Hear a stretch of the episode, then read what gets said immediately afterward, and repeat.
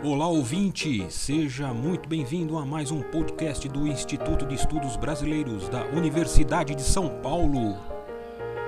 Instituto especializado e sede de acervos importantes de muitos artistas e intelectuais.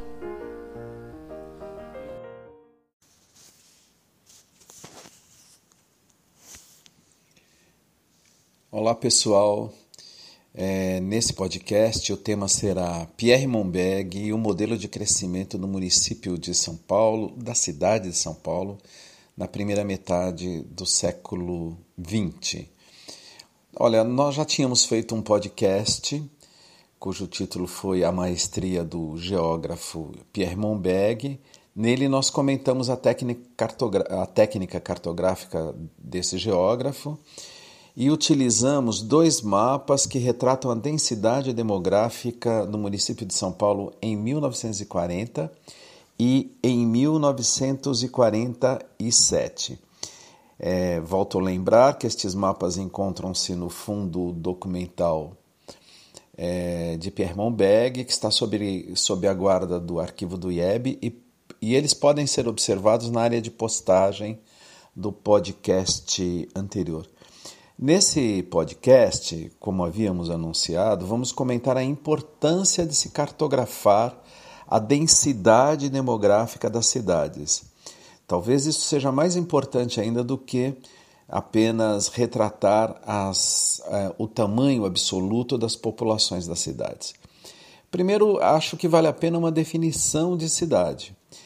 Trata-se de uma realidade que todos imaginam saber o que é, mas é sempre bom retomar, é, visto que o conjunto das ações das sociedades urbanas, é, das instituições políticas, das forças políticas, sempre costumam sabotar a, a substância das cidades. Acho que isso está um pouco ligado à não, à não compreensão do que é uma cidade. Olha, a cidade é, antes de tudo, um, uma aglomeração mas uma aglomeração de pessoas e produtos destas, dessa vida social é um espaço, por definição, interacional. Não há espaço em que o humano mais interaja, se relacione do que nas cidades. Elas são marcadas por densidade, daí ser aglomeração, daí ser concentração, e pela contiguidade dos seus espaços, e não pelos por lacunas e afastamentos. Bem, é, mas voltando aos mapas do, do, do Pierre Monbeg, qual era a população absoluta do município na época é, dos dois mapas feitos por ele? É, é, é, bom lembrar, e vocês vão ver pelos dados, que São Paulo vivia um crescimento vertiginoso, incrível, como todos devem saber. Olha, o primeiro mapa que o Pierre Monbeg fez foi de 1940. Nessa época, Nessa década, a população de São Paulo era de 1.326.261 pessoas. Vejam que já era uma população respeitável. É, o segundo mapa é de 1947. Esse dado não, não existe o dado da população desse período, mas por aproximação vou apresentar o dado de 1950, que é de 2.198 e 96 habitantes. Vejam que é, de 40 a 50 o incremento populacional foi de quase um milhão. Isso é um crescimento extraordinário, pensando que São Paulo, no começo do século, não tinha 250 milhões de 250 mil habitantes, desculpem, 1900. Né? É, estes números, quatro décadas depois, são impressionantes. Bem, é, porém, o que os mapas é, de Pierre Monbeg mostrarão? Lembram-se que, lembrem-se que eu defini cidade como espaços marcados pela contiguidade, isto é, o crescimento vai se dando na sequência espacial imediata.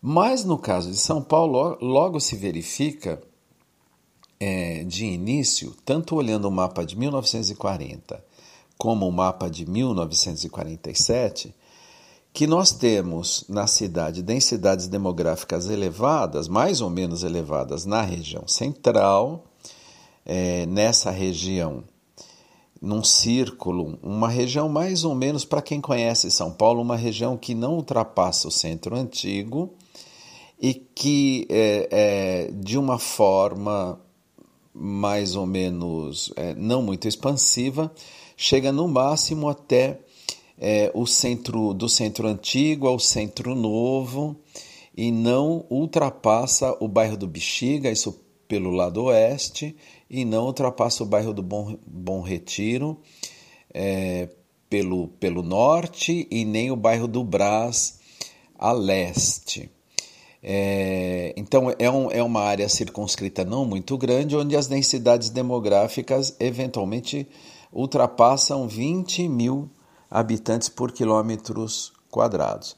O que ocorre é que na área de expansão do sul, do leste, do norte e do oeste, esta densidade cai abruptamente, especialmente na região, na direção da região oeste, que é a região de Pinheiros, Lapa, Alto de Pinheiros, enfim, esta região é, hoje muito conhecida, a região dos Jardins, é muito conhecida, é, são áreas mais nobres da cidade de São Paulo.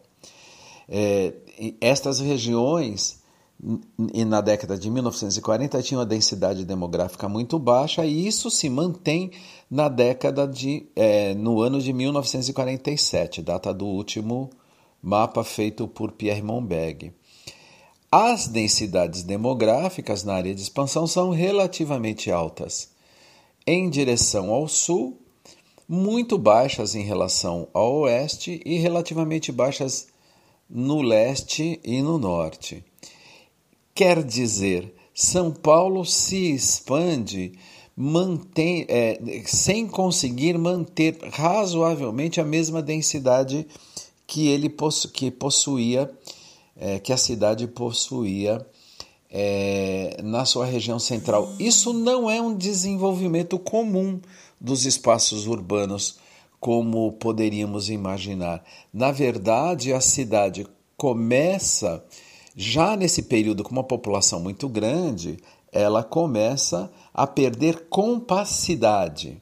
Deixa de ser uma cidade compacta e tem uma expansão, uma descompactação exagerada, dispersando a cidade por por áreas muito extensas com um volume com uma densidade demográfica muito baixa e com um volume pequeno de, eh, de população. Isso marcará significativamente a vida da cidade. Pierre Monbeg estava verificando, estudando isso, marcará significativamente de uma maneira é, é, bastante negativa, é, na medida em que essa, na medida em que essa baixa densidade demográfica vai ter implicações significativas tanto no quadro relacional, de integração, de, de, de, de, de produção de uma sociedade urbana mais coesa,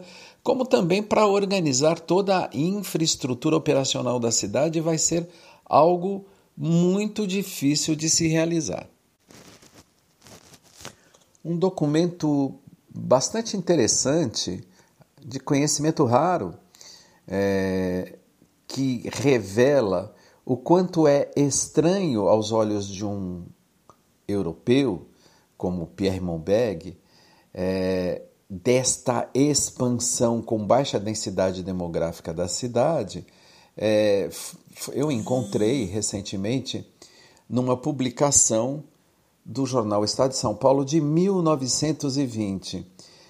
É, tem um título, mas não tem a, a indicação do autor, mas o título do artigo chama-se A Cidade de São Paulo Vista por um Parisiense. Notem bem. Aqui é o parisiense falando. Vós todos conheceis o velho, o velho provérbio francês: La critique est facile, L'arte é difficile. Nada mais verdadeiro, e eu estou certo de que, para traduzir esse pensamento, todas as línguas possuem uma expressão adequada. quando da minha chegada a São Paulo, uma coisa entre mil outras me impressionou particularmente. A imensa extensão da cidade, um consciente, um consciente excessivo de quilômetros quadrados para uma população de 550 mil habitantes, que era a população em 1920. E se se considera o tempo que é preciso para ir do norte ao sul, de leste a oeste da cidade, fica-se simplesmente estupefato, sobretudo com bondes que param a cada 40 metros. Quais são os inconvenientes desta anormal extensão? Primeiro, horas preciosas perdidas para se ir do lugar de residência ao escritório, aos negócios. Segundo, enorme orçamento da cidade para fazer frente à manutenção de uma periferia tão grande. Terceiro, impossibilidade para os edis de verificar o bom andamento de todos os bairros e mesmo de certos quarteirões bem próximos ao centro.